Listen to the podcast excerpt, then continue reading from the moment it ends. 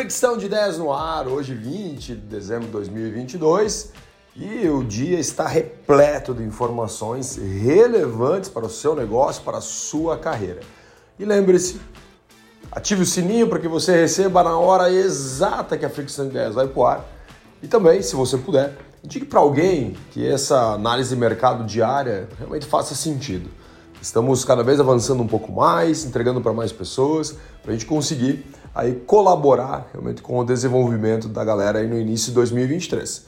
Lembrando que nesse momento nós estamos no início, né, no início não, na metade da temporada número 3 da Fricção de Ideias e possivelmente ali por meados de janeiro. Então a gente finaliza mais essa temporada para depois estruturar uma nova temporada que vai ser a nossa temporada número 4. Então aproveite para indicar a galerinha que até metade de janeiro, talvez um pouco mais, vai depender como o mercado se comporta, a gente vai entregar esse conteúdo para ajudar você realmente a planejar e tirar o máximo de 2023. Ontem, Ibovespa subiu 1,83%, um dia muito importante ontem, depois de se observar com algumas decisões, né, decisões principalmente do STF, que influenciaram diretamente na Bolsa de Valores do dia de ontem. Dólar também subiu 0,28%, finalizando o dia a R$ 5,31. Lá fora nós tivemos queda de praticamente todas as bolsas de valores nos Estados Unidos, SP500 caiu 0,90, Dow Jones caiu 0,49, Nasdaq caiu 1,49% e na Europa, Stock 50 caiu, subiu 0,19%. Bitcoin hoje às 5 horas e 14 minutos estava sendo cotado a 16.795 dólares, subindo 2,17%. Petróleo tipo Brent, barril, hoje às 5 horas e 3 minutos, estava sendo cotado a 79 dólares e 61 cents o barril, uma queda de 0,24%.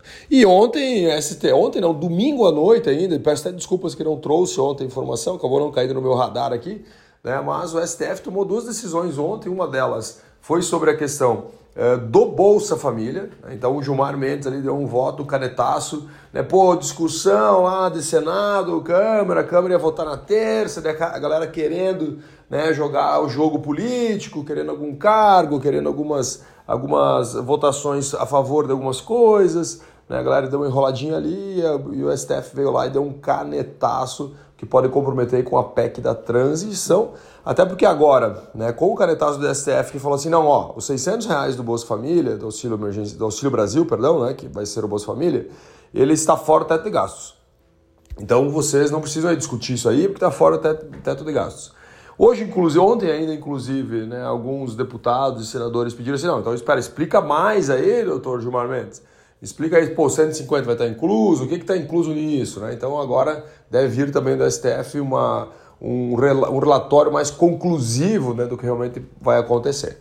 Só que a PEC agora ela ficou com menos sentido, né? Porque até o maior valor que estava dentro dessa PEC da transição era o valor dos 600 reais aí mensais do Auxílio Brasil barra Bolsa Família. E agora nós temos que acompanhar os próximos passos da PEC. Inclusive, inclusive hoje era para ser a votação da Câmara, né?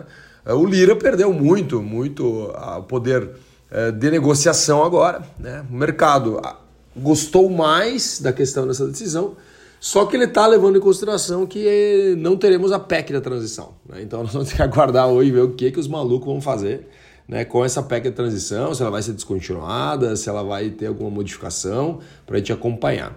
E o dia de hoje é bem importante, beleza? O varejo, falamos ontem do varejo, aqui trazendo mais informações um pouco mais profundas.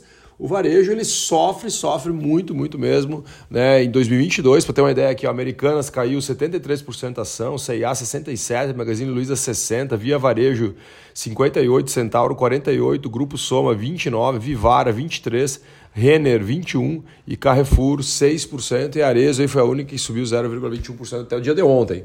Então o varejo sofreu muito porque endividamento das famílias crescendo de forma absurda, inadimplência também estamos com um percentual uh, alto, juros altos que deixa o cliente do varejo sem opções de compra, né, parcelado. Então tu observa, né? Se tu pegar ali a primeira ali americana, C&A, Magazine Luiza, Via Varejo, são empresas que dependem de uma classe que está mais endividada nesse momento, com mais dificuldade de obter recursos, porque o juro está mais alto, e automaticamente acaba afetando diretamente esses negócios. STF, mais uma vez, ó, falamos STF na Bolsa Família e agora vamos falar STF aqui no orçamento secreto. Lembra o orçamento secreto? Orçamento secreto era uma massa de manobra ali, principalmente da parte eh, do legislativo, que ele ganhava um pouco mais de artimanhas ali para trocar um negócio para cá, para lá, me dá dinheiro aqui, te entrega o dinheiro a colar.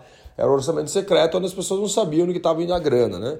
Então, 53,9 bilhões dos recursos públicos né, desde 2019 foram destinados para o orçamento secreto, o que fortaleceu muito o Senado e até a Câmara dos Deputados. O Arthur Lira, inclusive, né, você observa que ele é um grande articulador e negociador, tanto que a PEC da transição não foi aprovada porque o bicho velho sentou na mesa. Espera aí, calma aí, pessoal, vamos negociar aqui, vem cá, vem colar, vamos jogar mais para frente. Então ficou para dia para dia 20 a votação, hoje, terça-feira, justamente por causa dessa tentativa de negociação.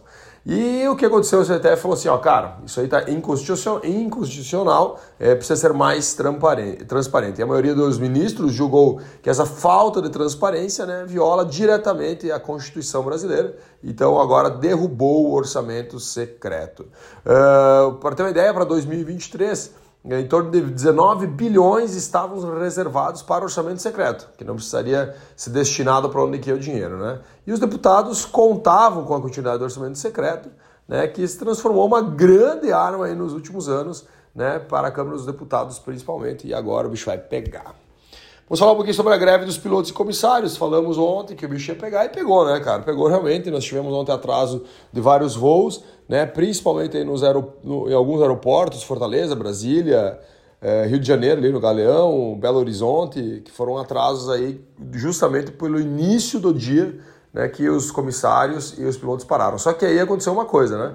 Por determinação do Tribunal Superior do Trabalho as paralisações dos aeroportos para atingir apenas 10% dos funcionários das companhias.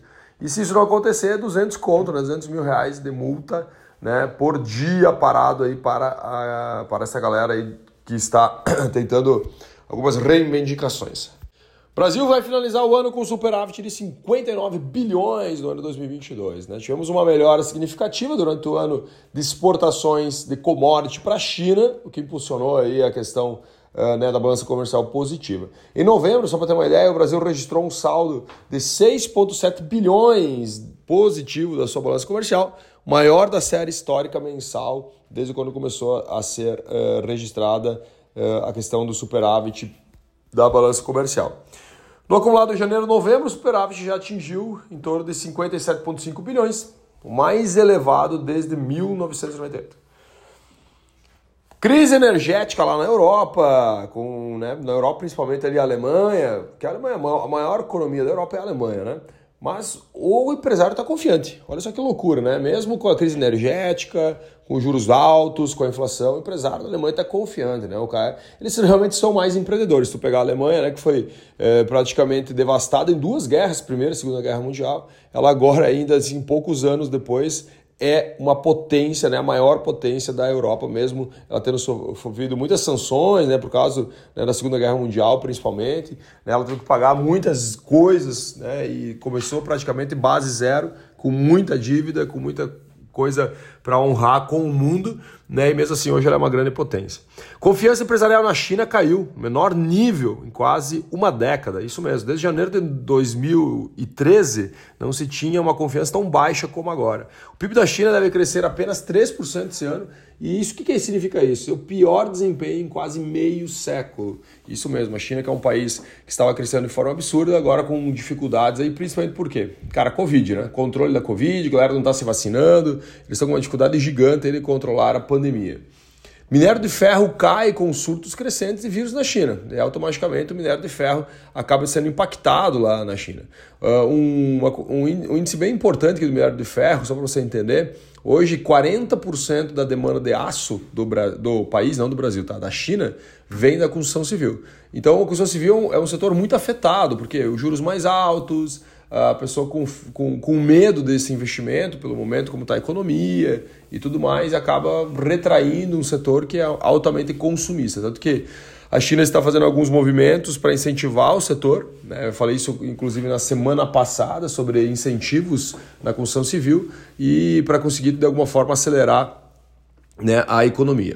E para nós é ruim aqui no Brasil, porque a China é um grande cliente do Brasil. Mesmo a China comprando mais percentual aqui do Brasil, não que eles estão crescendo, eles estão comprando mais de nós. Eles gostam muito de comprar do Brasil. E agora, possivelmente, eh, nós precisamos entender os próximos capítulos também nessa relação Brasil-China.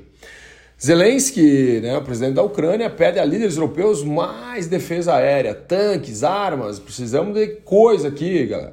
Olha só, o Zelensky está pedindo por quê? Porque ele entende que, de alguma forma, a Ucrânia pode ganhar essa guerra e ele falou até mesmo a questão do escudo aéreo, né, 100% da Ucrânia, e conseguir se defender, já teríamos uma, seriam bem sucedidos, né, se eles tivessem essa defesa aérea. Então ele está pedindo aí porque ele não tem grana, também não tem condições técnicas de fazer algo uh, do poder que ele precisa.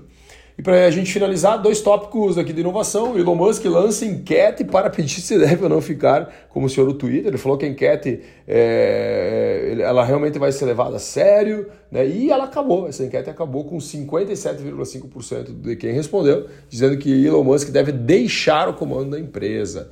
E a enquete veio horas depois do, do Elon Musk ter banido né, todos os Twitter que tivessem a citação do Facebook, Instagram ou qualquer tipo de concorrente, né? Uma decisão totalmente unilateral. O mercado desceu o pau, né? E ele logo na sequência falou assim: ó, peço desculpas, isso não acontecerá novamente, né? As palavras dele.